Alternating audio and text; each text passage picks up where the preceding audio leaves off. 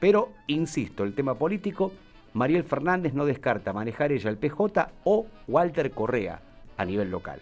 Y a nivel provincial no descartaría, si la llama Máximo Kirchner, tener justamente un cargo político en la provincia de Buenos Aires. Ya tengo a Mónica Díaz en contacto con nosotros, le voy a estar saludando. Mónica Díaz es acompañante terapéutico, pero ahora también desarrolla eh, la tarea de acompañante de trayectoria educativa en secundaria, que le quiero preguntar de qué se trata. Primero, saludándola y expresándole nuestros respetos en el Día Internacional de la Mujer. Mónica, Eduardo Pierce te saluda, un gusto. Un gusto. Gracias por estar con nosotros y por atendernos en este día tan especial para ustedes, para las mujeres. Contame un poquito qué es esto de, acompañante de trayectoria educativa en secundaria. Bueno, eh, tengo alumnos eh, en el cual están realizando fines.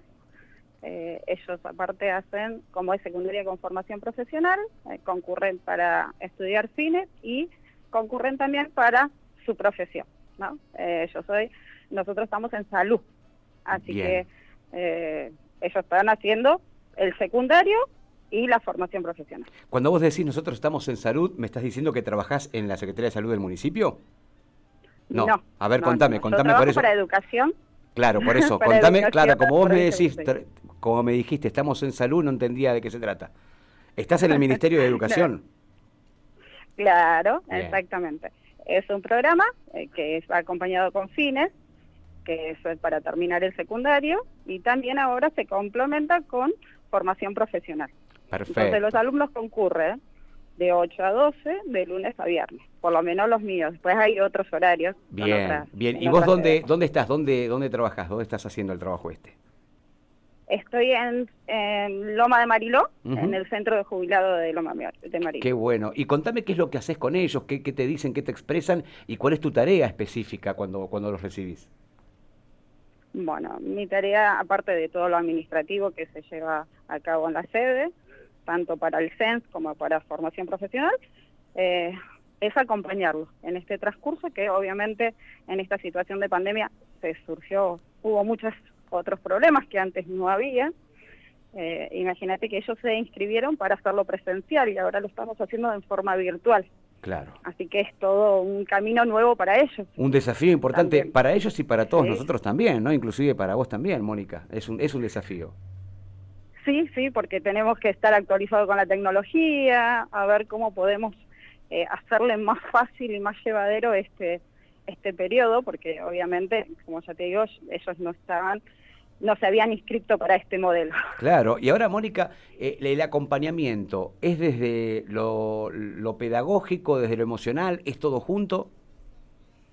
Eh, ahora, más que nunca, todo junto, porque antes era solamente ellos iban a la sede, de 8 a 12, y mi horario terminaba a las 12 del mediodía, como todos, pero hoy en día, por eso te digo que con esta situación particular, eh, hemos estado ahora.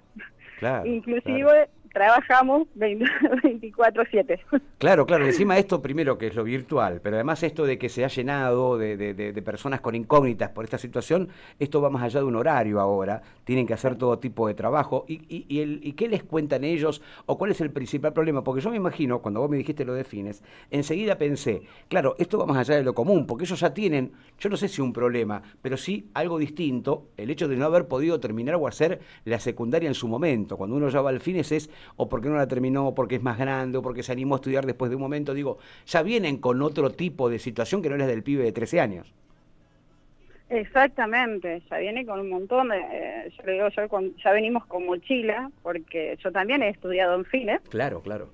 Porque estudié de grande, eh, yo tengo 46 años hoy, pero en realidad yo a los 38 empecé a, a estudiar la secundaria. Claro, qué bueno, qué bueno. ¿Viste? ese también es otro ejemplo de que nunca es tarde para estudiar, ¿no? Otro ejemplo. No, no, no, jamás. Jamás. Por eso siempre yo le digo a, mis alumnas, me dice, ay, ¿por qué todo lo haces con tanto amor y tanta mm. dedicación? Le digo, porque yo antes de estar acá, estuve ahí, donde hoy estás vos, donde sé que te pesa, donde sé que el ser mamá cuesta, y todos los días eh, nos presentamos a una dificultad diferente. Sí. Entonces, no tan sola, siempre le digo lo mismo, no tan sola porque yo sé por lo que están pasando y cómo hay que remarla y frecuentemente nos frustramos más como mamá y, nos dejamos como allá en segundo lugar y diciendo, bueno, más adelante podré. Y no, a ver, juntas yo te puedo dar una mano porque lo hice y sé que se puede. Así que bueno, ese es otro paso. Claro, ese es otro paso importante, Mónica, el haber estado, porque viste que a veces, tanto docentes o nosotros mismos en el trabajo mismo, eh, quizás tenemos una misión donde quizás tocamos de oído hasta que tenemos experiencia, pero vos directamente ya estuviste en el Fines, por eso ahora trabajar con gentes del Fines es como que ya sabes de qué se trata y podés eh, eh, em, em, empezar a trabajar la situación desde otro punto de vista, ¿no? Exactamente, y yo amo lo que hago, sinceramente amo lo que hago porque como te digo, estuve del otro lado y sé que es difícil. En este día tan especial, te saludamos, te respetamos, te mandamos un abrazo muy grande y nos gustaría para cerrar la, nota, eh, porque queríamos a alguien como vos para contar todas las cosas que les pasan a las mujeres y cómo vienen superándose, porque vos tenés un caso de superación, estudiaste a los 38 años y hoy estás eh, dando a conocer lo que percibiste, lo que recibiste lo estás devolviendo a la sociedad. Ese mensaje para las mujeres en su día. Que todo se puede que el no siempre está. Te juro que a mí me dijeron de todo cuando arranqué esto. No, no vas a poder, no esto, no aquello, no lo otro. Y mira, hoy Y se puede. Mónica, te mandamos un abrazo muy grande. Gracias por atendernos.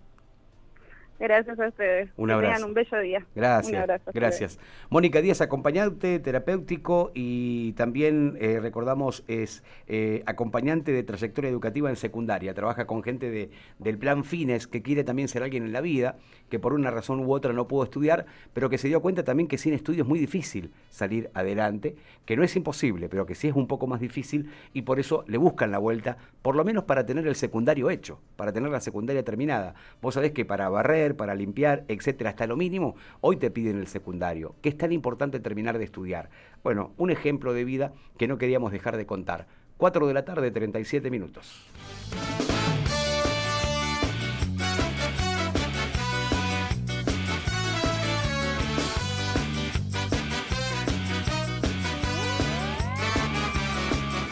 Al filo del anochecer, mi amor, voy a salir para olvidarme del dolor que me causa quererte. Ya tengo el bolso y el tupper con los sanguchitos, ya tengo el trébol de la suerte. A veces hay que cuidar el amor y hacerse cargo del bajón. Con alegría para vivir sin hacernos daño. Llevo el termo con vino tinto para el camino, un bagullito y la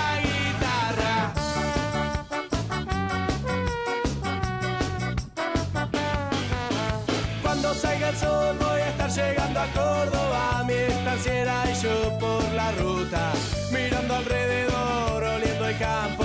No tengo estéreo, pero voy cantando una botellita con agua de mar, un océano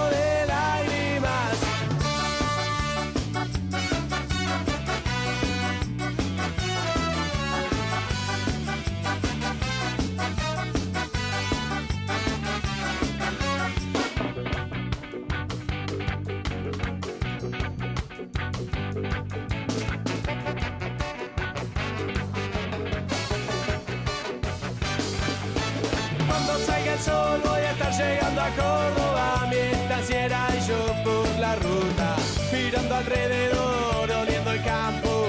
No tengo estéreo, pero voy cantando una botellita con agua de mar, un océano de lágrimas. Si me sobra una moneda, te voy a llamar. Si tengo tiempo, te voy a extrañar. Espero que no me guardes rencor, porque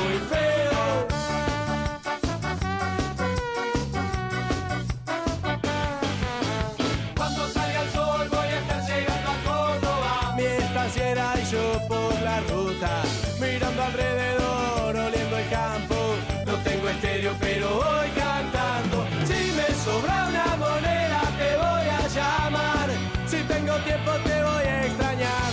Espero que no me guardes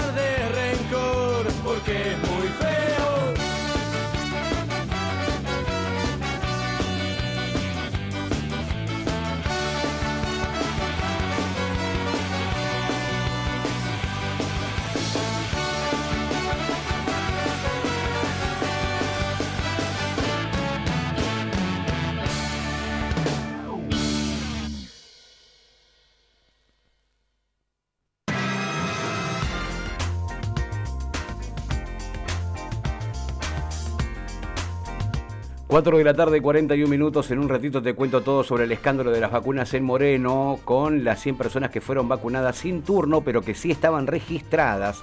Porque hubo, obviamente, primero una información oficial que era errónea. El propio director del hospital dijo: no vacunamos a nadie sin turno, sin embargo, sí hubo